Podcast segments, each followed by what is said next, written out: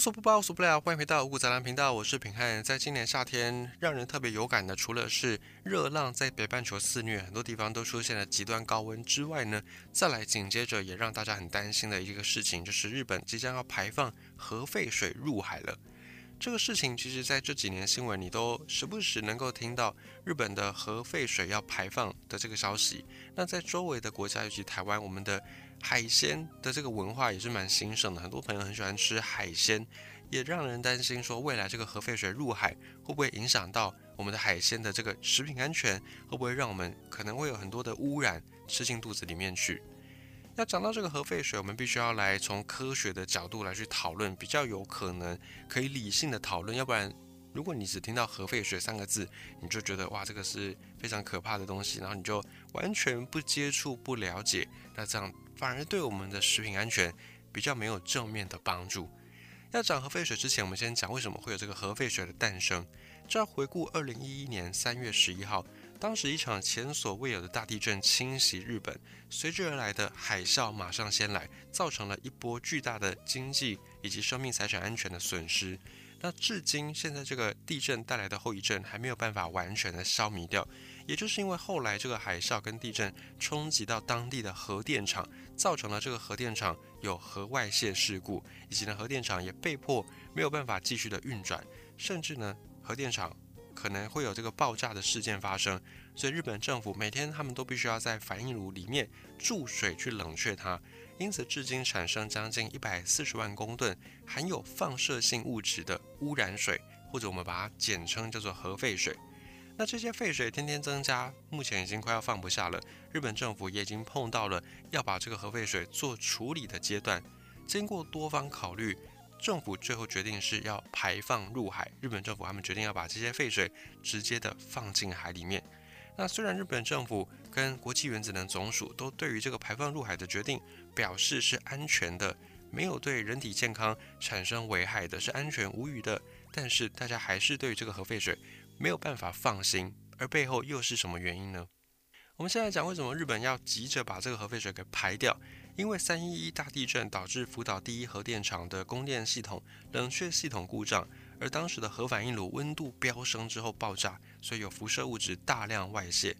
所以也有人说，日本的这场三一一大地震的核外泄事故是人类文明史上继先前的车诺比核灾之后最严重的一次核电事故。而到今天为止，为了要让反应炉里面这些燃料的残骸可以稳定，所以福岛第一核电厂。以及所属的东京电力公司每天都注入大量的水分去冷却这个核反应炉。那用于冷却的水，还有渗进反应炉里面的雨水跟地下水，都因此有了高浓度的放射性物质。这个放射性物质叫做氚，气体的气把下面的米字去掉，换成河川的川，这个字念氚。那它是一种有放射性的辐射物质。不过呢，东京电力公司他们是有宣称，有在用了一些净化设备去把这个核废水做第一重的净化以及过滤，所以目前剩下的这些水呢，叫做含氚废水。截至今年六月底，在福岛第一核电厂内已经储满了一百三十四万吨含氚废水。可是呢，核电厂他们的容量储存这个核废水的容量设计是只有一百三十七万吨。所以即将要满槽，现在已经用了百分之九十八，预估明年上半年这个核废水储存槽就会满出来。那么东京电力公司也说，为了要继续保持炉内的燃料稳定，而且安全稳定的进行核电厂停止作业，所以必须要尽快的找到新的空间，把这些核废水先放掉，才能够腾出空间来放新的反应炉冷却水。那日本计划他们是目前说要排放入海，但是早在几年之前。日本以及福岛县府就已经成立专案小组，探讨要怎么样处理这些含氚废水，有提出几个版本。第一个直接放到海里面，第二个注入到地层，就可能会变成地下水。那第三个电解之后把它释放进入大气。最后考量到 CP 值、考量成本以及可行性之后，决定是采用排放入海的这个方式，相对来讲比较单纯、比较简单。那么日本政府也在二零二一年就批准这项计划，设下两年的缓冲期，并且日本政府也请国际原子能总署来帮忙调查评估，说这个计划到底 O 不 OK？根据东京电力公司的计划，会先把这些含氚废水用大量的海水去稀释它，稀释完之后的含川废水，每公升的含川量会不到一千五百贝克，这是有规范含川废水的一个单位。那么日本的规定是说，每公升的水含川量是不得超过六万贝克，是比较高的标准。那世卫组织给的标准呢是一万贝克，就你不能够超过每公升一万贝克的含川量。所以日本政府他们有说到，最后评估完的这个计划，他们会先稀释，稀释到每公升的水含川量不到一千五百贝克，而对标世卫组织允许的一万贝克，可以说是减少非常非常的多。那也因此呢，国际原子能总署是认为这个计划安全无虞，在稀释后的水会透过一条海底的管线排到日本的福岛核电厂一公里之外的日本外海。可是呢，这样子个排放还是需要花费预计大约三十年左右，才可以把目前的一百三十四万吨的含川废水完全排放完毕。那针对这个计划，国际原子能总署也在二零二一年开始找来了韩国、中国、俄罗斯等等几个国家的核安全的专家，组成了另外一个专案小组。两年之间，他们提了五次审查，而且发表六份的报告。所以最后呢，获得国际原子能总署背书的日本政府，他们也决定赶快的打铁趁热，准备要来排放废水。预估是在今年夏天，可能在八月的时候，就会把这个废水先第一波的释放出，进入到海洋。那么，日本的原子力规制委员会就是相当于我们的原能会这个组织架构，也已经完成了对福岛第一核电厂排放设施的检查，然后在七月初的时候发放验收合格证，所以已经是可以进行核废水的排放。那排放的时候呢，国际原子能总署也再次的提出说，届时会派专家前去日本监督，确保整个作业过程、辐射的安全以及资讯透明都可以很好的被控制住。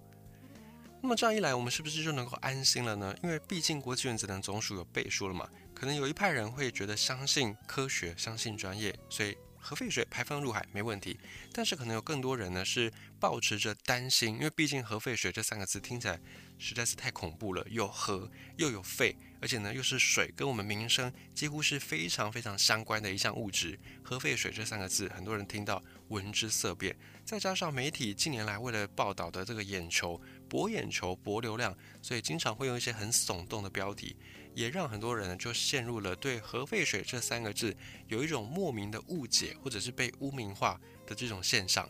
那我们从科学角度来看，什么叫做含川废水呢？是因为这个从反应炉流出来的废水，就是拿去冷却的这些用完的水，废水当中是有很多危险的、对人体有害的元素，所以它被统称叫做核废水。但多数的这些放射性元素其实可以透过一些科学技术把它去除掉。只是呢，还有一种叫做氚的这种放射性元素，目前的科学技术是没有办法把它消除掉的。所以最后的这个水里面会含有氚这项物质，所以我们才把它叫做含氚废水。那核废水不等于含氚废水，但是含氚废水呢是核废水里面的一种，就是集合的这个概念。应该我们稍微用逻辑去把它理一下，就可以得知。核废水跟含氚废水两个不能够完全画上等号的，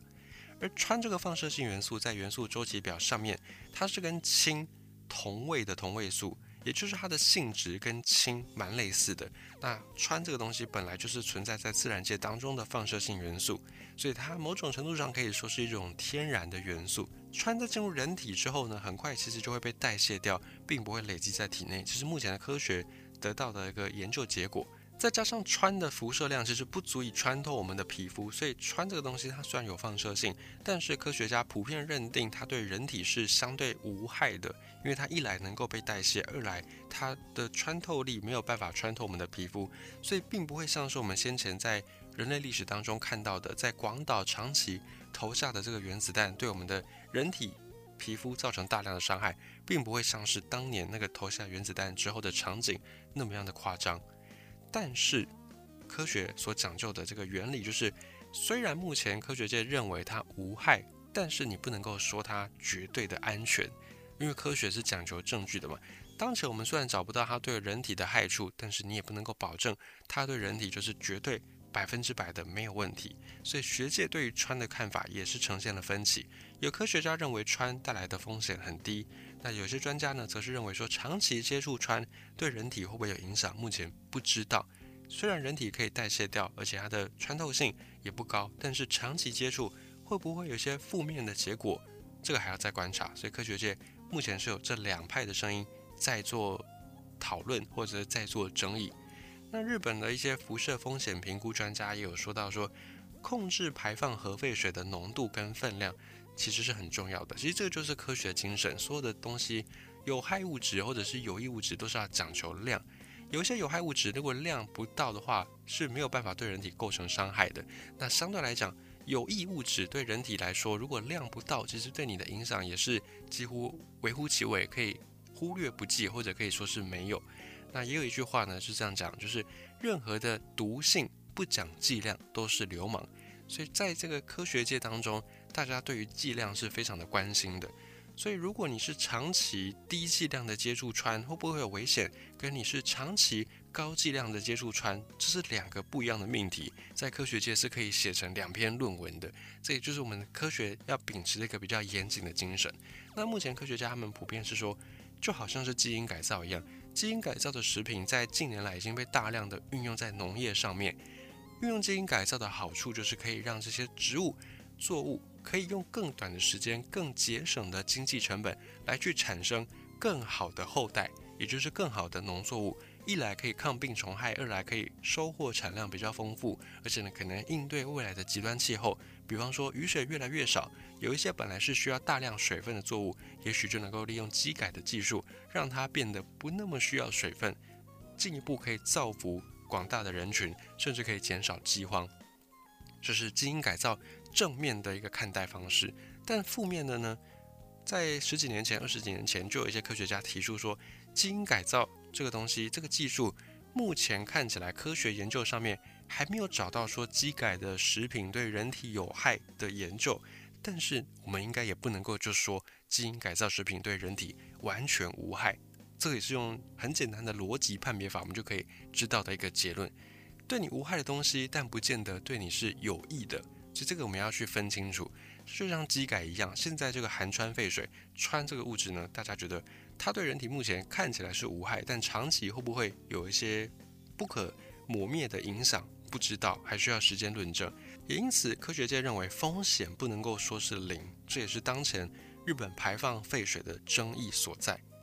而另外，在美国科学人还有一篇是二零一四年的文章，有说到说，如果你在吃海鲜的时候摄入氚，有可能会增加你的癌症风险。还有加拿大核安全委员会也有说，食物里面的氚跟各类有机物质结合，在人体停留的时间可能就会变长，对健康的风险也可能会变高。所以这个也是很实际的一个层面。我们说穿对人体几乎是无害，可以忽略不计的前提是在于我们只单看穿这个物质。但生活当中你不可能只摄取到穿而已，你可能会吃其他的一些食物或者喝其他的饮料，那里面的这些有机物质跟穿会不会结合？结合之后又会不会影响人体？这个也是目前未知数，所以我们才会说不能够讲说含穿废水完全风险是零，不能够很武断的去下这个定论。而在日本自己国内的人民有做过一份民调，是朝日新闻做的民调。今年三月的时候，一个调查里面就有问到日本的受访者支不支持排放废水，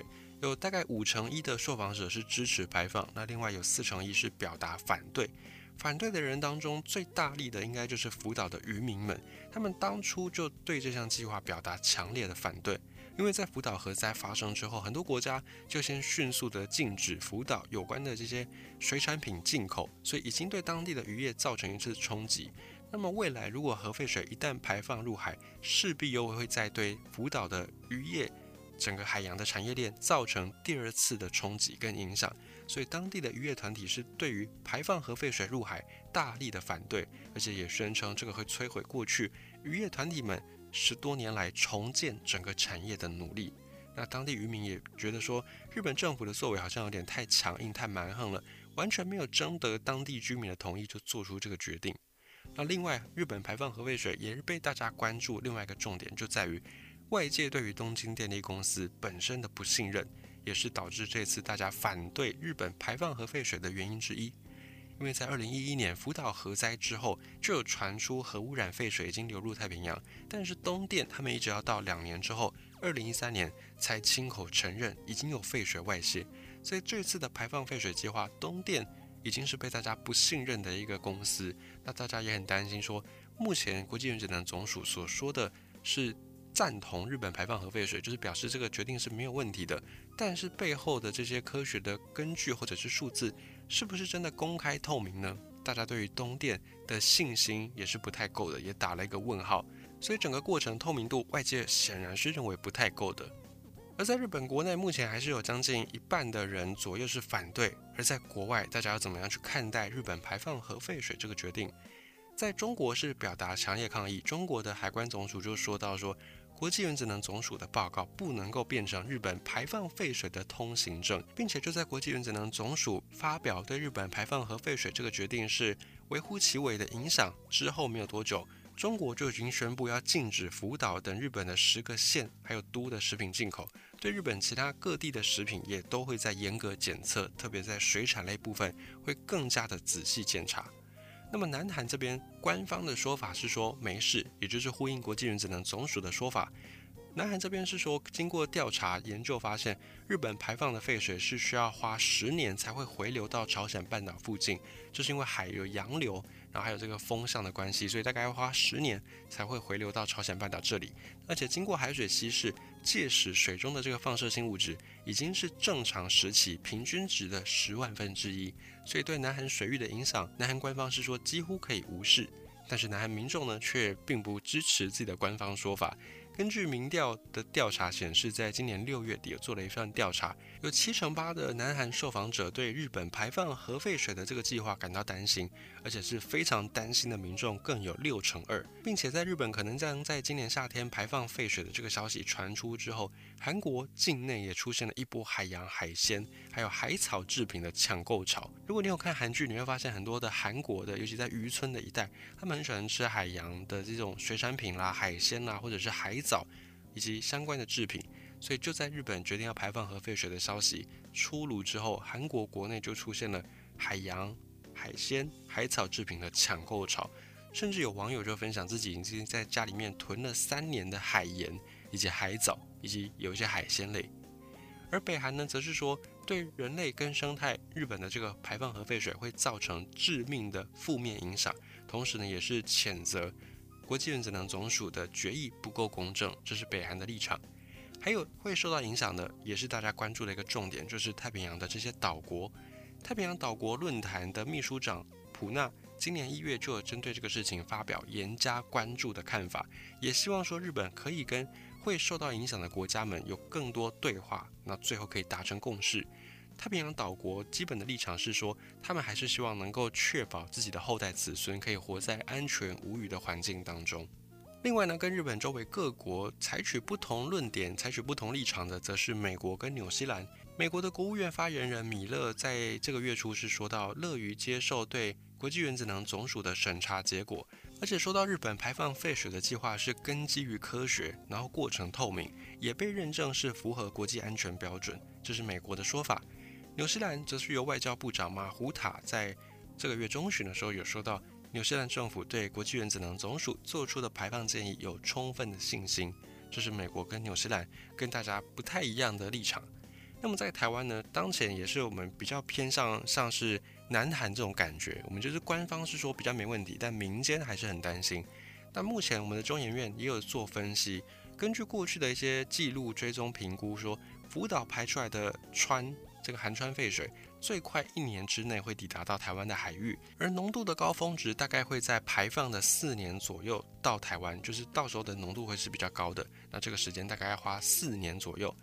还有我们的农业委员会的渔业署的副组长刘家珍，还有在我们的中央社采访里面有说到说，渔业署会跟原能会，我们自己的原能会联手，加强在全国各地的采样、检验渔获里面的氚还有铯这个物质有没有超标。采样原本是一年采五百件，那今年开始就会增加到采三千件，并且每一季都会在农业委员会的渔业署的官网上面去公告检验结果。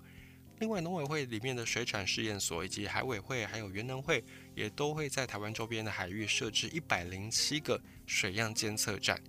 目前我们的官方说法是，如果检测到超标状况，就会尽力阻止这个渔获上市，避免影响渔民跟消费者。那渔业署也会跟过去数据来比对，如果证实这个超标是因为日本排放的含氚废水造成，最后会拿这个检测数据去跟日本政府来求偿。